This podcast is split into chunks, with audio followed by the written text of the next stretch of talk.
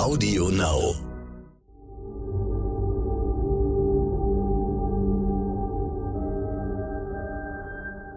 Hallo und herzlich willkommen zum neuen Stern-Podcast Ukraine, die Lage. Mit Carlo Massala, dem Militärexperten und Politikprofessor von der Bundeswehr-Universität München und mit mir, Stefan Schmitz, aus dem Hauptstadtbüro von Stern und Kapital. Wir wollen darüber sprechen, was in der Ukraine geschieht, was es zu bedeuten hat, was es für die Menschen vor Ort zu bedeuten hat, das natürlich vor allem, aber auch für uns hier in Deutschland. In München bin ich jetzt verbunden mit Carlo Massala. Guten Morgen. Schönen guten Morgen, Herr Schmitz. Ich freue mich darauf, künftig mit Ihnen hier jeden Morgen über die Lage in der Ukraine zu sprechen, auch wenn die Nachrichten ja meist so sind, dass man eigentlich nur weglaufen und sich abwenden möchte. Trotzdem gibt es immer wieder Momente, wo man denkt, vielleicht ist ja doch irgendwo ein Funken Hoffnung. So wird gerade in diesen Minuten versucht, humanitäre Korridore einzurichten. Glauben Sie, dass es diesmal klappen könnte? Naja, also die Erfahrungen, die wir hatten mit den letzten Versuchen in Mariupol und anderswo humanitäre Korridore einzurichten, die sind ja relativ schnell kollabiert, weil ähm, diese humanitären Korridore teilweise vermint waren ähm, und teilweise sozusagen auch äh, unter Beschuss genommen wurden. Das Problem ist, es klingt aus, auf den ersten Blick wie eine sehr gute Idee, Zivilisten aus den umkämpften Städten rauszubringen, damit sie halt äh, sozusagen nicht Opfer der Kampfhandlungen werden. Und dagegen ist jetzt erstmal nichts zu sagen. Wir haben allerdings schlechte Erfahrungen mit den Russen und humanitären Korridoren in Syrien gemacht, ähm, die für die Russen eigentlich immer der Vorwand sind, danach massiver in die Stadt reinzugehen und die Stadt grob gesagt platt zu machen. Also es sind gemischte Gefühle. Ja, wenn Zivilisten rauskommen, ist das sehr gut, ähm, wird ihr Leben geschont. Auf der anderen Seite haben wir halt eine äh, Erfahrung mit russischen humanitären Korridoren, die eher darauf abzielen, danach massiver Städte unter Beschuss zu nehmen und sie zu zerstören. Aber so wie Sie das darstellen, klingt es doch so, als ob die Russen zumindest versuchen würden, tatsächlich Zivilisten rauszubekommen, aus welchen Gründen auch immer. Wenn ich dann aber diese Karte sehe, wo man sieht, dass die Korridore nach Russland und nach Belarus führen, dann frage ich mich, was soll das? Ist es nicht eine absurde Vorstellung, dass äh, von der russischen Armee bedrängte Zivilisten ausgerechnet nach Russland fliehen? Ja, das ist absolut zynisch, weil sie sozusagen äh, zwei Richtungen haben, einmal nach Russland, einmal nach Belarus. Belarus mit Russland eng verbündet, zwar noch keine aktive Konfliktpartei im, im Ukraine-Konflikt, aber es ist natürlich äh, zynisch für einen Ukrainer, eine Ukrainerin in eine dieser beiden, beiden Staaten, die letzten Endes Krieg gerade in der Ukraine führen, äh, zu flüchten. Das hat schon etwas Absurdes. Was jetzt die Strategie angeht, wenn ich zum Beispiel sehe, dass sie auf Mariupol immer weiter eindrängen und jetzt offenbar auch äh, mit massiven Angriffen die Stadt mehr oder weniger platt machen, um sie sturmreif zu schießen, äh, würden Sie erwarten, dass da dann trotzdem, trotz all dieses Zynismus und dieser merkwürdigen Strategie in den nächsten Tagen wir sehen werden, dass Zivilisten in großer Zahl dort aus der Stadt kommen und dann anschließend äh, der Angriff weiter eskaliert, so wie Sie, Sie das beschrieben haben? Ja, das ist meine Erwartung. Also es, äh, es, würde mich natürlich positiv überraschen, wenn das diesmal nicht der Fall wäre. Aber wenn wir auf die Vergangenheit gucken, dann ist das in der Regel sozusagen russische Operationsführung gewesen. Weil natürlich, je mehr Zivilisten in der Stadt sind, desto mehr ähm, Kriegsverbrechen werden begangen. Und da sind auch die Russen drauf erpicht, äh, sozusagen da zumindestens mit Blick auf ihre eigene Bevölkerung, auch mit Blick auf die ukrainische Bevölkerung und die internationale Gemeinschaft nicht dazustehen als diejenigen, die sozusagen wahllos Kriegsverbrechen begehen. Ich habe jetzt äh, gestern Abend Herrn Zelensky, den Präsidenten, gesehen in seinem Büro in Kiew.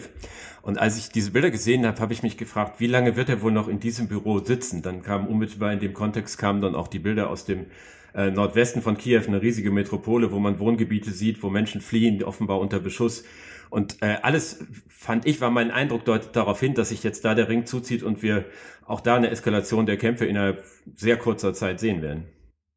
Also Ihr Eindruck ist richtig, die Russen um, umzingeln die Stadt. Ähm, sie werden diese Umzingelung in den nächsten, ich sage jetzt mal 24 bis 48 Stunden aller Wahrscheinlichkeit nach abgeschlossen haben. Die Frage, die sich dann stellt, und das kann man, glaube ich, nicht beantworten, ist, was machen die Russen dann? Also versuchen sie diese Stadt auszuhungern? Versuchen sie begrenzt, sozusagen Viertel für Viertel, diese Stadt zu erobern im Sinne von Häuserkampf oder gehen sie massiv sozusagen gegen die Stadt mit Artilleriebeschuss, mit Flugzeugbombardements und so weiter und so fort vor? Also es ist nicht klar, welche Strategie Russland da wählen wird. Faktum ist aber, diese Stadt wird alsbald umzingelt sein. Und dann letzten Endes, so blöd es klingt, beginnt der Kampf um die, um, um die Hauptstadt, um Kiew. Und da wird es eine Frage sein, wie lange kann Zelensky da aushalten? Glauben Sie denn, dass dieser Plan schon feststeht oder muss man sich das eher so vorstellen, dass auch äh, Verhandlungen, Aktionen des Westens, äh, Dinge, die an anderer Stelle geschehen können, noch Einfluss auf Putins Strategie haben können? Oder sitzt er im Kreml und weiß ganz genau, was, was kommt und was folgt? Also ich gehe mal aus, davon aus, dass er seinen Plan haben wird, dass man aber diese Pläne, und das haben wir ja auch im, im Verlauf der letzten zwei Wochen gesehen, ähm, durchaus bereit ist, umzuschmeißen, wenn die Situation es erfordert. Und ähm, Sie haben jetzt einen ganz wichtigen Punkt angesprochen. Am Donnerstag, also in zwei Tagen, treffen sich die Außenminister äh, in der Türkei, um zu verhandeln. Und das ist natürlich jetzt erstmal eine neue Phase. Das muss man ganz klar sehen. Also bisher waren diese Verhandlungen auf einer relativ niedrigen Ebene. Ähm, und ich habe sie sozusagen für äh, Fake-Verhandlungen gehalten. Wenn man sich die russische Delegation anguckt, jetzt treffen sich prominente Persönlichkeiten, ich sag mal, im diplomatischen Geschäft der Ukraine, um zu verhandeln. Ähm, das, was wir von Russland hören, zwei zentrale Forderungen gibt es jetzt nicht mehr. Und zwar die äh, Demilitarisierung und die Entnazifizierung der Ukraine. Also das heißt sozusagen, Zelensky muss weg und der Armee muss das Rückgrat gebrochen werden. Äh, aber dennoch sind wir momentan noch in der Position Maximalforderungen. Und jetzt bin ich selber, das ist meine Einschätzung, sehr skeptisch. Wir haben ja auch gesehen, ich sag mal seit Dezember, wie Russland diplomatische Verhandlungen dazu benutzt, um seine Vorbereitungen militärisch zu treffen. Also ich bin jetzt nicht jemand, der sozusagen sagt, da ist ein Licht am Ende des Tunnels und man muss jetzt gucken, sozusagen, was für einen Kompromiss die beiden Seiten finden können. Momentan stehen sie mit Maximalforderungen da. Also da ist nicht zu erwarten, dass eine Seite auf die andere eingehen wird. Ähm, sondern es kann auch sein, dass Russland diese Verhandlungen erneut dazu benutzen wird, um einfach Vorbereitungen zu treffen, um seine militärischen Ziele in der Ukraine dann besser zu erreichen wenn man sich das so anschaut und mal unterstellt, dass diese Umzingelung Kiews auch damit zu tun hat, dass die Russen ihre Verhandlungsposition stärken wollen und den Ukrainern deutlich machen wollen, wenn ihr jetzt nicht einlenkt, dann äh, wird eure Hauptstadt mit Millionen von Menschen angegriffen und mutmaßlich zerstört. Ist das nicht ein Moment, wo auch der Westen reagieren könnte? Es gibt ja vielfältige Überlegungen, ob man nicht äh, erhebliche Kosten in Kauf nimmt, um sich endgültig unabhängig von russischem Öl und Gas zu machen. Wäre jetzt nicht der Moment, wo man so einen Schritt gehen könnte, um zu sagen, bis hierhin und nicht weiter, so wie ihr Druck auf die Ukrainer macht, so zeigen wir, dass auch wir unseren Druck erhöhen können? Also ich bin kein Ökonom, deswegen ist das, was ich dazu sage, sozusagen mit Vorsicht zu genießen. Politisch gesehen, ja. Politisch gesehen wäre es so, dass jetzt eine Druckerhöhung möglicherweise nochmals verstärkend auf die äh, Verhandlungsposition der, der Russen einwirken könnte. Die Frage ist allerdings, und das ist ja das zentrale Momentum die ganze Zeit, was für Kosten sind wir bereit zu zahlen? Wenn ich sehe, dass heute der Diesel 2,20 Euro kostet, dann weiß ich sozusagen, äh, wie sehr die, der normale Deutsche, die normale Deutsche in Mitleidenschaft gezogen wird durch diese Entwicklung, die wir gerade erleben. Und da stellt sich die Frage, was kann eine Regierung tun, um diese Folgen abzumildern? Weil die Kosten sind erheblich. Ähm, und je höher die Kosten sein werden, möglicherweise, desto höher wird auch der Widerstand in den Bevölkerungen des Westens sein, die Sanktionspolitik, die harte Sanktionspolitik mitzutragen. Also stellt sich die Frage, was kann man jetzt tun, um sozusagen die Kosten für den normalen Bürger, die normale Bürgerin zu senken? Das, glaube ich, ist das zentrale Problem bevor man den Schritt weitergeht und diese, an der Sanktionsspirale Öl und Gas nochmal dreht. Hm. Das heißt, kurzfristig äh, sehen wir jetzt, was auf dem Boden passiert, sehen, dass es Verhandlungen geben wird am Donnerstag. Äh, mein Gefühl wäre dann, dass man äh, vielleicht bis dahin keine allzu große Eskalation zu erwarten hat, aber dass die Lage eigentlich so verzweifelt ist wie nie zuvor, dass man äh, riesige russische Truppen unmittelbar vor Kiew hat und dass es eine, äh, äh, eine Situation ist, wie man sie sich in Europa noch vor drei Wochen gar nicht hätte vorstellen können. Absolut. Man muss ganz einfach sagen, das operative Bild, das sich uns zeigt, ist, dass die Russen trotz aller Probleme langsam vorankommen. Die entscheidende Frage ist, wie lange werden sie noch in der Lage sein, die relativ hohen Verluste an Material und an Menschen ähm, in, in Kauf zu nehmen und zu akzeptieren. Was wird sein mit der Reserve? Wird die in die Ukraine reingeschmissen werden? Das sind alles Fragen, die wir jetzt sozusagen nicht beantworten können. Aber wenn man sich anschaut, wie die russische Operationsführung ist, muss man sagen, trotz aller Probleme, langsam, aber stetig kommen sie ihren militärischen Zielen näher.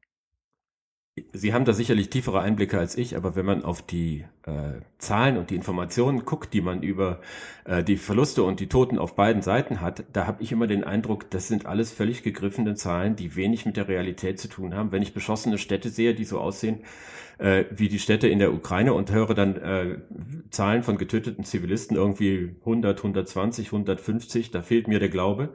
Wenn die äh, Ukrainer verbreiten, sie hätten Tausende und Abertausende äh, von Russen getötet, verwundet und gefangen genommen, gilt das Gleiche. Da denke ich auch, das ist natürlich irgendwie alles eine interessegeleitete Kommunikation. Haben Sie denn da verlässliche Anhaltspunkte, wie es wirklich aussieht? Nein, ich habe keine verlässlichen Anhaltspunkte. Wir wissen, dass die russischen Verluste, also sozusagen aus einer russischen Perspektive heraus, relativ hoch sind. Ähm, über die ukrainischen Verluste kann ich Ihnen nichts sagen, die dürften aber wesentlich höher sein, als diese Regierung natürlich öffentlich verkündet.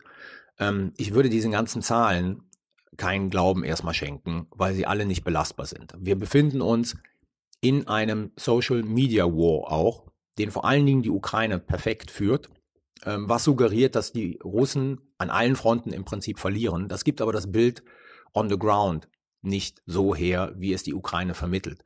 Und deswegen wäre ich sowohl mit Videoschnipseln als auch mit Zahlen extrem vorsichtig, daraus abzuleiten, wie die Situation am Boden in der Ukraine ist.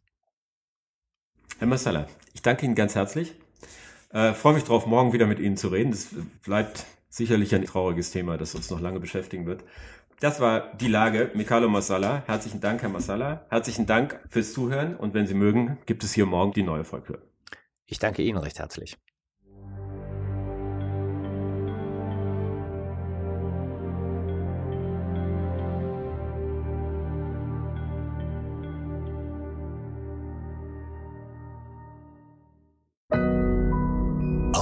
Now.